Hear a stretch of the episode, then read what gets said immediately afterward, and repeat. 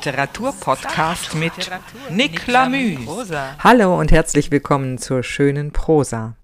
Ja, meine Damen und Herren, schöne Prosa und der Lockdown, das verträgt sich nicht sehr gut. Denn ich sitze hier in meinem kleinen Häuschen im Piemont mitten in der Zona Rossa. Und das bedeutet, dass mich niemand besuchen kommen kann. Und hier in der Gegend gibt es nicht sehr viele Leute, die so gut Deutsch verstehen, dass sie viel Spaß daran hätten, äh, dass ich ihnen eine halbstündige Lesung anbiete. Tja, was machen? Ich habe kurz überlegt, ob ich per Skype einen Interviewpartner oder einen Lesepartner holen soll, aber da hatte ich auch keine Lust zu. Ist schon so viel online und digital in dieser Zeit. Ich vermisse das Analoge. Und deswegen habe ich gedacht, ich mache es heute so, dass ich einfach für Sie lese. Ja, ich habe wieder ein Stück von Emmy Hennings herausgesucht. Diesmal der erste Teil ihrer dreiteiligen Autobiografie Blume und Flamme. Das sind alles Kindheitserinnerungen. Und daraus lese ich ein Kapitel. Und dieses Kapitel, ich sage einfach nur, wie es heißt, Der Engel von Emmy Hennings. Großmutter war gestorben. Das war doch gewiss traurig, besonders für sie, für Großmutter selbst, denn das Leben war so schön und jetzt hatte sie es nicht mehr. Von einem Tag zum anderen war es fortgenommen, und daran ließ sich nichts mehr ändern. Schon seit zwei Tagen war Großmutter tot. Und der liebe Gott machte seinen Entschluss nicht rückgängig, obwohl man ihn sonst so sehr gerne ein wenig darum gebeten hätte. Aber das ging nicht an.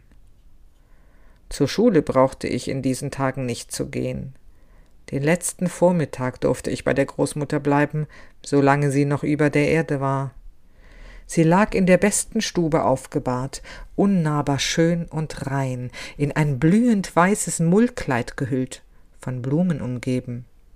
Hyazinthen und Hortensien waren dabei, in einem grünen Kranz drei weiße Rosen, die wohl aus dem Süden gekommen waren, fremde, schöne, kühl duftende Rosen, die hier bei Großmutter noch ein wenig blühen wollten. Obwohl es draußen Tag war, brannten zu beiden Seiten des Sarges Kerzen, die ein einsam wehmütiges Licht spendeten, ganz kleine, leise Seideflammen. Die Fenster waren weiß verhangen, und auch der Spiegel war mit einem Tuch eingehüllt, mit einem sehr bleichen Tuch. Der Spiegel schien ein Geheimnis zu verbergen. Scheu setzte ich mich auf den Sammetstuhl, gleich neben dem Kopfende des Sarges. Wie nahe Großmutter mir war, und doch wie weit von mir entfernt. Sie hatte die Augen nicht völlig geschlossen. Wie leicht sie schlummerte, und doch so tief und reglos, tief versunken schien sie, die weiße Schläferin, hingegeben einem Frieden, oder einer sehr leisen Freude. So sicher, so ruhig war der Ausdruck ihres Gesichts. Sie wusste, wem sie sich anvertraut hatte. Wie wundersam und fremdartig sie geworden war. Und sie war doch alt gestorben. Jetzt aber schien sie weder jung noch alt, eine schöne, stille Königin und ein Kind zugleich.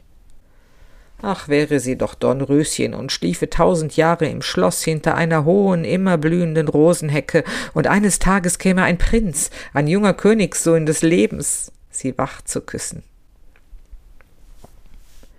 Neben dem verhüllten Spiegel hing das Bild vom Schiff, mit dem Großvater einmal übers Meer gefahren war. Die Segel hatten einmal gerauscht, wie Seide rauscht, jetzt hingen sie gleich sanften weißen Fahnen.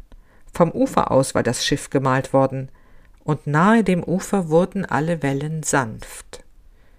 Wie von einer großen Ruhe magisch angezogen, glitt das Schiff in den Hafen, mit einer langsamen Feierlichkeit.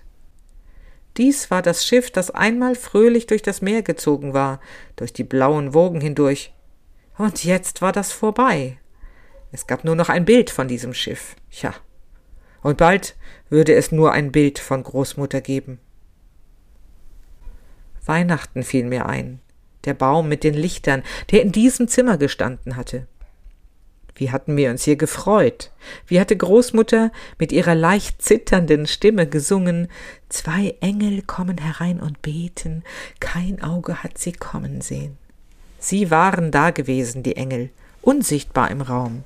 Um Weihnachten waren die Engel da gewesen. Für dieses Fest hatte ich für Großmutter eine Überraschung. Einen kleinen Haussegen hatte ich gezeichnet. Sorgliche Buchstaben mit Blumen und Sternen bemalt. Die Worte waren aus lauter winzig kleinen Sternchen zusammengesetzt, leuchtend auf zartblauem Papier. Wo Glaube, da Liebe. Wo Liebe, da Friede. Wo Friede, da Segen.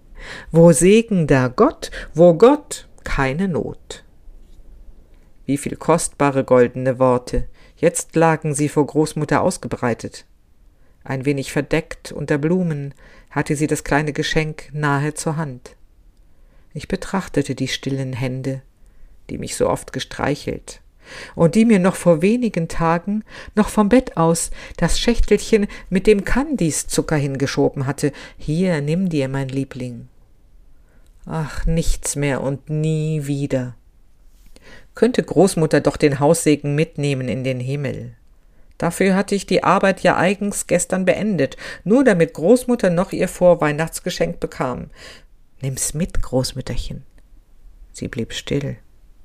Vielleicht aber hörte sie mich irgendwo. Und es wäre mir lieb, wenn sie das Andenken mitnehmen wollte, dem lieben Gott zu zeigen, was wir hier unten für hübsche Weihnachtsarbeiten machen konnten. Na, er wusste es ja, aber so direkt und genau anzusehen, musste doch auch nett sein. Wie wunderbar und schön war solche Verbindung, der Austausch der Liebe. Nun hatte ich zwar Großmutter keinen direkten Auftrag mitgeben können, aber sie würde ohnehin an uns denken. Vielleicht hatte sie die Gelegenheit, schon heute Abend mit dem lieben Gott zu sprechen, vielleicht in derselben Stunde, in der sie ankam. Man konnte freilich nicht wissen, wie das war. Gott war überall und immer da, aber einmal empfing er jeden Seligen persönlich. Wo und wann, das konnte man nicht wissen. Die Sicherheit aber, ihn bestimmt erwarten zu dürfen, ja, das war schon eine Seligkeit. Wie am Weihnachtsabend musste das sein, wenn man vor der Türe stand und noch nicht hinein durfte, aber man wusste doch, dass ein Christbaum da sein würde. Genauso war es im Himmel, nur noch schöner, tausend und abertausendmal schöner. Und Großmutter stand vor der Tür. Man sollte ja eigentlich nicht weinen, dass sie gestorben war. Doch war man so hinfällig und dachte in der Trauer nur an sich, dass Großmutter nicht mehr bei uns sein würde, dass sie nicht mehr Geschichten erzählen konnte, dass sie nicht mehr stricken würde und dabei leise singen.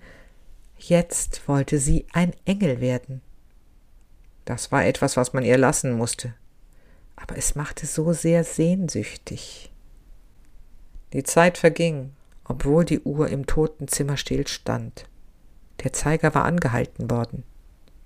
Aber irgendwo rückte die Zeit weiter. Bald war Mittag und dann würde man Großmutter holen. Einmal wurde man gebracht und einmal geholt. Ich nahm mir das kleine Album von der Etagere. In diesem Album gab es zwei Bilder, die ich schon oft mit der immer gleichen scheuen Bewunderung betrachtet hatte. Dass etwas so Kleines und Zierliches so viel Hohes und Erhabenes zeigen konnte. Auf jedem Bild war ein Engel zu sehen, der ein Kind in den Armen trug, schwebend über einer großen Stadt. Der Engel flog vom Himmel zur Erde, wenn er eine Menschenseele zur Welt brachte, und dann holte er sie wieder, wenn sie in den Himmel zurückgeführt werden sollte. Dieses war nicht etwa gemalt oder gezeichnet, sondern meiner kindlichen Annahme nach fotografiert, also eine Szene, die völlig objektiv und sachlich festgehalten worden war. Auf dem einen Bilde, das genau neun Zentimeter lang und sechs Zentimeter breit war, glaubte ich den Friedhof zu entdecken, von wo aus der Engel aufgeflogen war. Oh, dieser beneidenswerte Fotograf, der einen Engel gesehen hatte. Unbeschreiblich ist es, was alles aus diesen Bildern zu mir sprach, Bilder, die noch heute in meinem Besitz sind und die mich immer wieder an die ersten Sternglauben des Kindes erinnern. Der Engel wegen wäre ich gern Fotografin geworden, vorausgesetzt, dass sie mir allabendlich begegnen wollten, die Engel. Und warum sollten sie es nicht? Ich wollte mir Mühe geben, die schönsten Bilder von den Engeln zu machen. Bilder, die man vielleicht an die Zeitungen senden konnte. Die Menschen hatten ja auch großes Interesse für neu auftauchende Sterne, für Kometen, die durch den Weltenraum ihre leuchtende Bahn zogen. Und um Engel, die ja jeden Menschen persönlich angingen, war man doch noch froher. Mit solchen anregenden Zukunftsplänen saß ich wache haltend bei meinem Großmütterchen. Von Zeit zu Zeit warf ich einen langen Blick auf das stille Gesicht.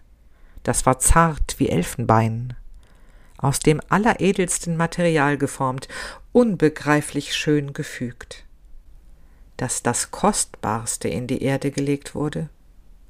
Schon in wenigen Stunden, schon bald, sehr bald. Den Engel wünschte ich zu sehen, der Großmutter in den Himmel tragen würde.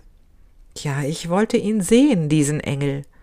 Warum sollte ich nicht dasselbe Glück haben, wie es dem Fotografen beschieden war? Überall wollte ich es dann weitererzählen, allen Menschen zur Freude und zum Trost, ich habe einen Engel gesehen. Ob er sich durch meine Anwesenheit gestört fühlen würde? Das war kaum anzunehmen. Und Großmutter konnte ihm ja auch leicht erklären, wer ich sei. Oh, wie sie sich freuen würde, wenn sie mich noch einmal zu Gesicht bekam, so ganz unerwartet. Sie hatte mich lieb und ich hatte sie lieb, und wir würden uns beide freuen.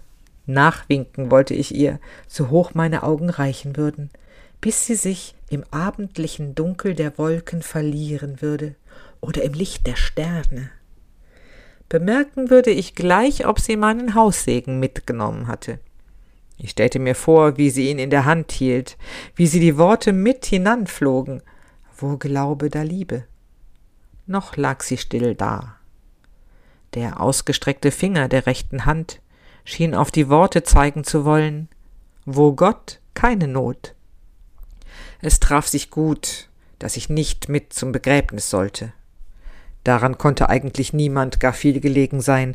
Seltsam, dass die Menschen dennoch so großen Wert darauf legten, dabei zu sein. Eine Beerdigung war etwas Provisorisches. Sehr genau hatte ich mich nach der Bedeutung des Wortes provisorisch erkundigt. Das hieß so viel wie vorläufig oder fürs Erste. Auf manchen Gräbern fand man kleine Marmortafeln, auf denen nur provisorisch zu lesen stand, sonst nichts. Nur dieses eine Trostwort provisorisch. Gegen vier Uhr nachmittags machte ich mich auf den Weg nach dem Friedhof an der Mühlenstraße, der eine gute Stunde von unserem Hause entfernt lag. Ich schritt tüchtig aus, weil ich zeitig an Ort und Stelle sein wollte. Mir war, als hätte ich eine Verabredung. Beim Nordertorplatz hielt ich mich gleichwohl etwas auf. Hier wurde nämlich von Zirkusleuten eine kleine Gratisvorstellung gegeben, eine Kostprobe, die wohl zur Abendvorstellung verlocken sollte. Ich sah mir die grünen Wohnwagen an. Was für nette Gardinen vor dem Fenster waren. Nun ja, sie mussten ja viel unterwegs sein, die Zirkusleute. Da brauchten sie etwas Gemütlichkeit. Sie sahen so fremd aus, als kämen sie aus Spanien. Gott weiß woher. Sie sagten, wir haben hier keine bleibende Stadt, aber die ewige suchen wir. Ein kleiner Junge in roter Jacke und weißem Zylinder lächelte mich an. Ich lächelte zurück, und es war eine gute Unterhaltung. Dann begann ein Mädchen in kurzem blauen Schleierkleid eine Leiter zu besteigen, die zu einem Seil führte. Da das Kind seinen Weg beginnen wollte, blieb es ein Weilchen auf der kleinen Plattform stehen, machte eine grüßende Bewegung nach unten, öffnete einen bunten, flachen Schirm und begann übers Seil zu gleiten. Wie anmutig war dieses gefährliche Gleiten. Es kam mir vor, als sei das Seil sehr lang und als führe es sehr hoch nach oben. So kühn und sicher glitt die Kleine hinan als hätte sie sich verlieren mögen in dem Äther, in das reine, tiefe Blau des Himmels.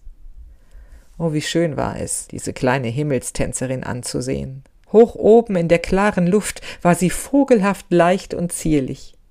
Doch sah ich noch einmal den Gruß, den sie aus der Höhe in die Tiefe hinabfallen ließ. Nach diesem Gruß ging ich weiter. Hinter dunklen Lebensbäumen, die wie eine hohe Wand nebeneinander standen, lag der Friedhof. In der Mühlenstraße gab es damals nur wenige Häuser. Einige Gärtnereien waren hier. Ich ließ mir Zeit, die Blumen zu betrachten, die vielen Beete mit den Stiefmütterchen, mit den bunten Gesichtern aus weichem Sammet. Stiefmütterchen waren Großmutters Lieblingsblumen ob sie wohl über diese vielen Blumen hinwegfliegen würde? Man konnte von hier aus weit ins Land sehen, über Wiesen und Äcker hinweg. Einsam auf freiem Feld stand die große Windmühle. Die Flügel bewegten, drehten sich langsam im Kreise. Und doch ging der Wind nicht stark. Wie seltsam, dass sich die Flügel bewegten. Die Luft war doch nahezu still. Vielleicht merkte ich nicht das Wehen des Windes. Wie vieles mochte es geben, das ich nie kennenlernen würde.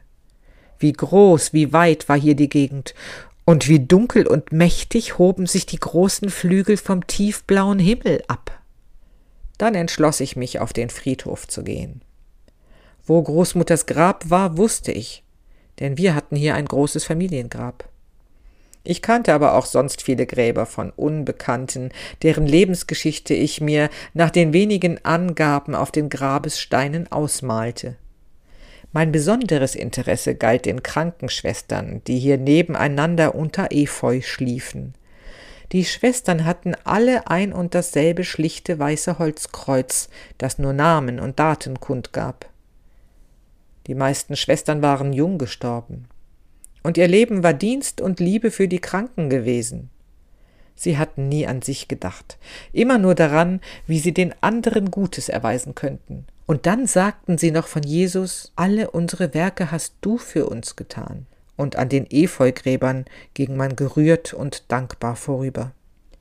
Vertraut waren mir auch die Kindergräber, die kleinen Betten mit den Vergissmeinnicht-Decken. Hier gab es junge Marmorengel, niedliche kleine Kinderengel, die sinnend und betrübt ihr Köpfchen auf die Hand stützten. Nicht verloren, nur vorangegangen, dies war hier oft zu lesen und alle Blumen waren hier besonders schön, denn sie waren ein Zeichen, dass die Menschen einander lieb hatten und dass der eine den anderen nicht vergessen konnte. Dass man an einen Menschen denken konnte, der nicht mehr zu sehen war, das war eine kleine Unsterblichkeit auf Erden. Nicht verloren, nur vorangegangen. Bei Großmutters Grab war die Erde frisch und locker. Ich setzte mich auf die schmale Einfassung aus Granit und ruhte mich aus. Bedachtsam genug war ich gewesen, meine Laterne mitzunehmen, sowie eine Anzahl halb abgebrannter Weihnachtskerzen. Man konnte nicht wissen, zu welcher Stunde der Engel kommen würde, und deswegen hatte ich für Beleuchtung vorgesorgt. Auf dem Albumbild war es spätestens neun Uhr abends gewesen, als der Engel gekommen war. Es begann dunkel zu werden, und um mir die Zeit zu vertreiben, zündete ich das Laternchen an, das aus rotem, geripptem Papier und zum Aufklappen war. Es hatte eine schöne Sternform. Wie warm war dieses rote Licht. Wenn die Tage kürzer wurden, machten wir Kinder mit diesen Laternen kleine Prozessionen in den Straßen, singend Laterne, Laterne, Sonne, Mond und Sterne. Ganz leise singend wartete ich, nur von Zeit zu Zeit nachsehend, wie es mit dem Licht stand. Ach, es gab ja noch Licht, ich hatte reichlich davon.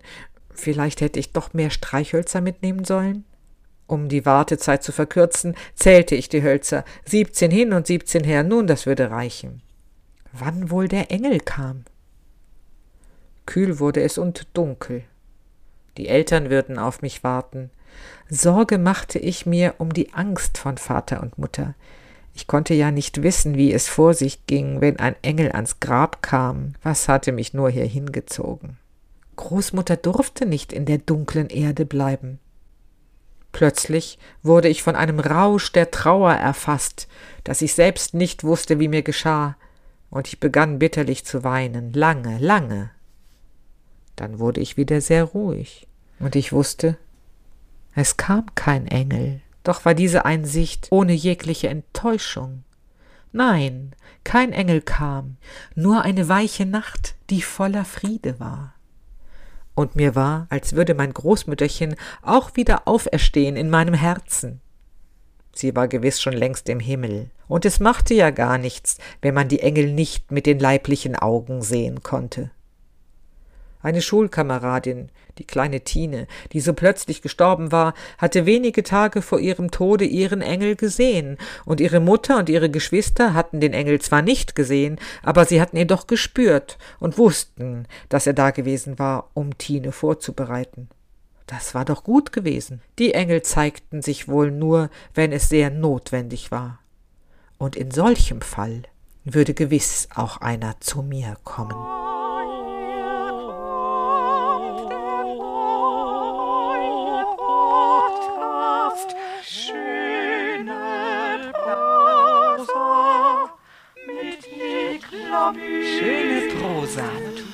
Der Literaturpodcast mit Nick Lamü.